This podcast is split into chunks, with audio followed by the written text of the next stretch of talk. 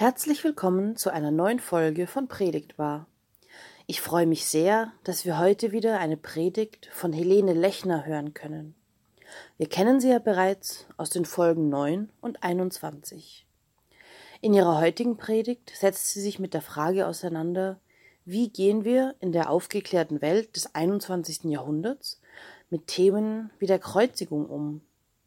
Was steckt heute noch in diesem zunächst schwachen Zeichen, in dem dann so eine Kraft steckt.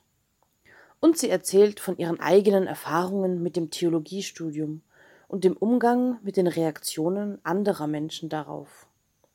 Ich wünsche euch einen guten Start in die Sommerferien und viel Freude mit dieser super spannenden Predigt.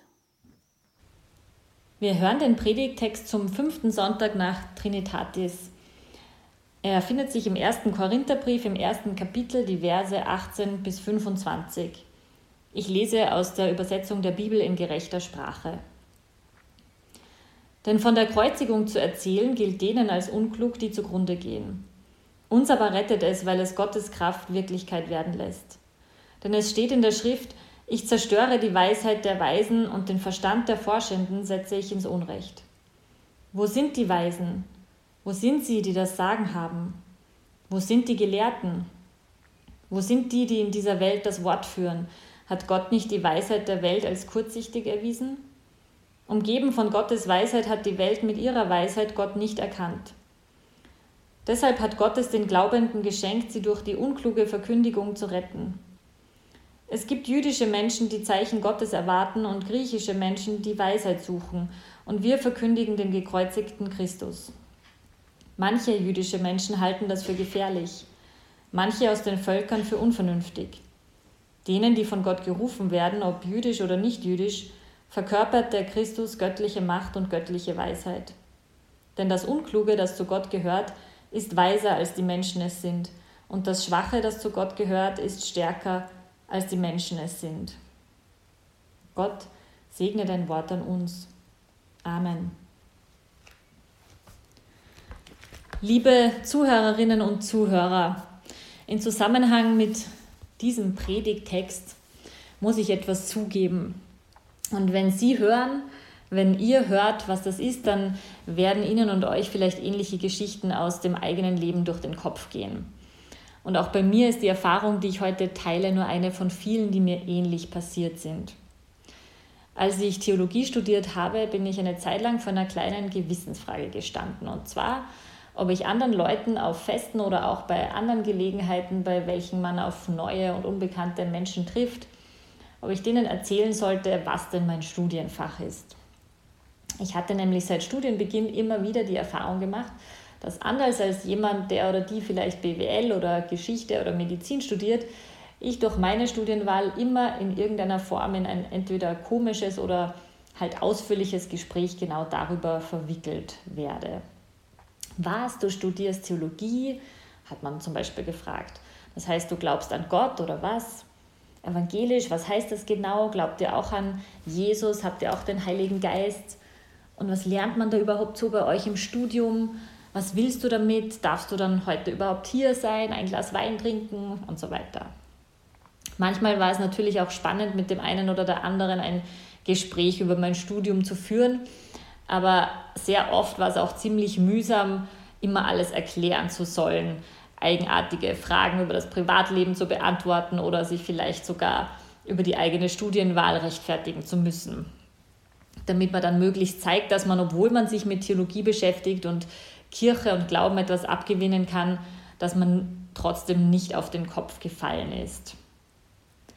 Und eines Tages habe ich mich deshalb gefragt, ob ich nicht vielleicht lieber behaupten soll, ich würde Philosophie studieren statt Theologie. Immerhin liegen diese beiden Fächer ja recht nah beieinander, nur dass Philosophie einen ganz guten Ruf hat und ziemlich cool ist und ähm, Theologie halt ein bisschen merkwürdig. Ich war eine Zeit lang schon sehr versucht, das so zu machen und ich habe mich dann letztlich dagegen entschieden. Ich habe mir gedacht, nur weil andere nicht damit umgehen können, dass ich das jetzt studiere, kann ich ja mein Studium nicht verleugnen. Und überhaupt alles, was damit dann halt auch für mich zusammenhängt.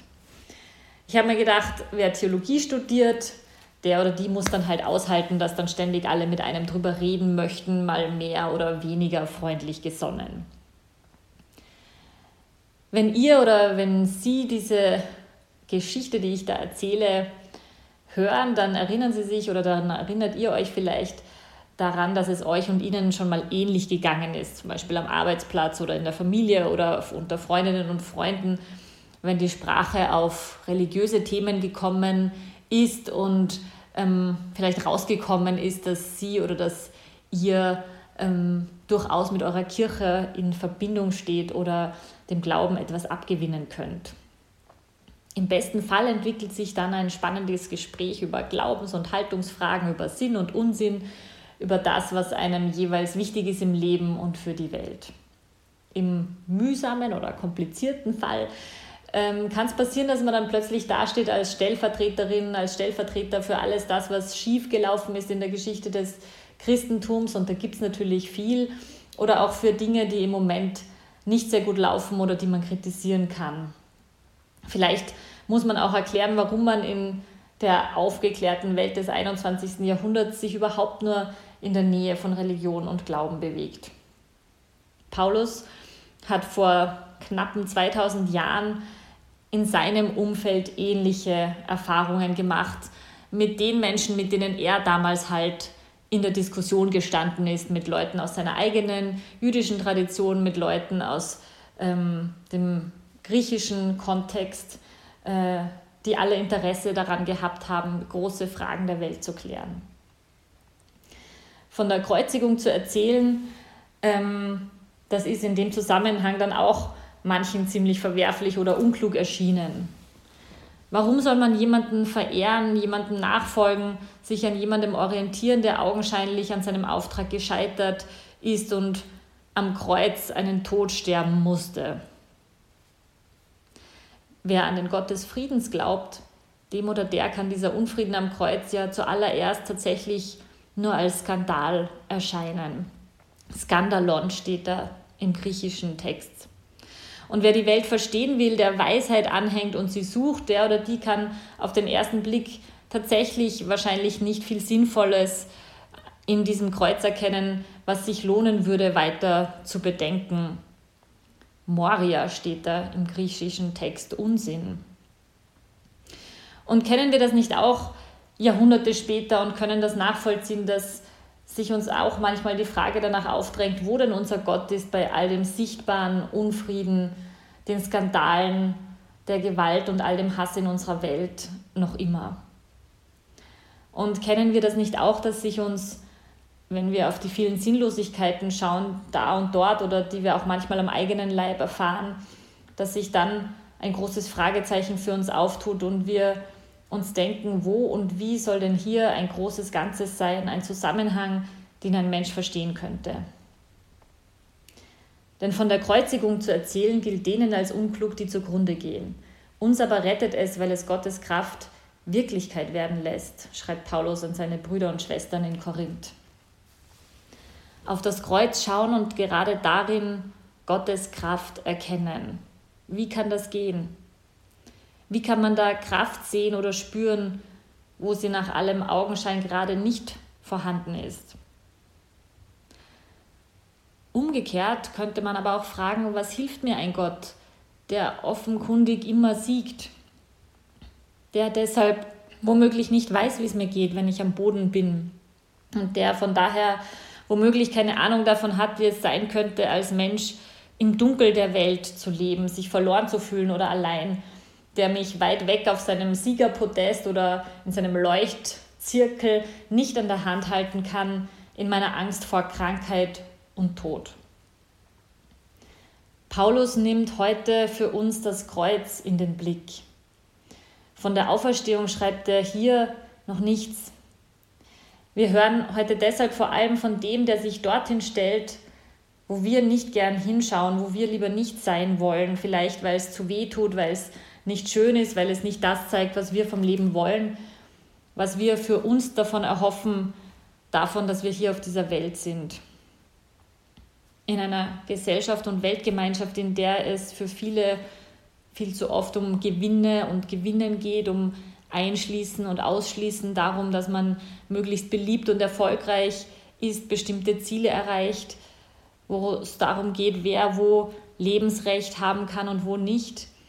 Da gesellt sich der Christus, den Paulus hier verkündigt, dorthin, wo das Leben im Verborgenen, im Kleinen, im Unerkannten glänzt, wo es auch leicht übersehen und viel zu schnell vergessen und verlassen wird. Denn auch da, sagt uns das Kreuz, oder eigentlich besonders da, zeigt sich Gottes Kraft. Da, wo die Schwachen sind, die Verletzten, die Ungeliebten und die, die niemand sieht, wo Ohnmacht ist und Schmerz, wo jemand gerade nicht auf der Gewinnerseite des Lebens steht, da gesellt sich Gott dazu und dafür steht das Kreuz. Wenn wir jemals schon selber krank im Bett gelegen sind und ich nehme an, das waren wir alle schon mal, oder wenn wir uns auch schon mal ungeliebt gefühlt haben oder ungesehen oder das Gefühl hatten, wir das Leben meint gerade nicht gut genug, gut mit uns, dann wissen wir, glaube ich, oder behaupte ich, dass das, was das Kreuz uns erzählt, dass das weit weg von dem ist, was jemand vielleicht aufs erste zynisch nennen könnte.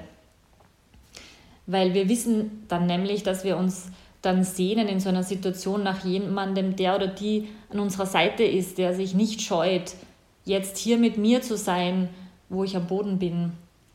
Der oder die sich mir ganz zuwendet und dem dabei gleichgültig ist, äh, was andere davon halten, von mir oder von ihm oder von ihr und uns zusammen. Im Licht dieser Botschaft vom Kreuz verkünden wir deshalb 2000 Jahre nach Paulus hier in der Kirche und in dem, was wir als Christinnen und Christen versuchen, an Jesus Nachfolge zu leben, eben keinen Zeus oder Jupiter oder Übermenschen oder Halbgott, keinen Superman oder sonstige Heldenfigur, sondern so gut wir können erzählen wir in unseren Worten und in unseren Taten vom Gekreuzigten, vom Christus für dich und für mich, konsequent in der Liebe, solidarisch mit Menschen in Angst und Not. Das mag in die Logik der Welt nicht immer passen oder oft sogar das Gegenteil davon sein. Das mag dazu führen, dass wir uns erklären und rechtfertigen müssen oder dass manches Mal jemand über uns lacht. Dann, glaube ich, braucht es Mut und Vertrauen, dass wir zu dem stehen können, woran wir selber hängen, was uns selber als Anhängerin, als Anhänger dieser Botschaft wichtig geworden ist. Wovon wir glauben, dass es notwendig ist, dass es einen Platz hat zwischen den vielen Likes und Followern und zwischen dem Anspruch, möglichst erfolgreich zu sein, zwischen Glanz und Gloria und Stärke und Macht. Denn ich schäme mich des Evangeliums nicht, denn es ist eine Kraft Gottes, die selig macht, alle, die glauben, schreibt Paulus in einem anderen Zusammenhang im Römerbrief. Es liegt Kraft darin, dass man zueinander steht, auch in den schwierigen Momenten.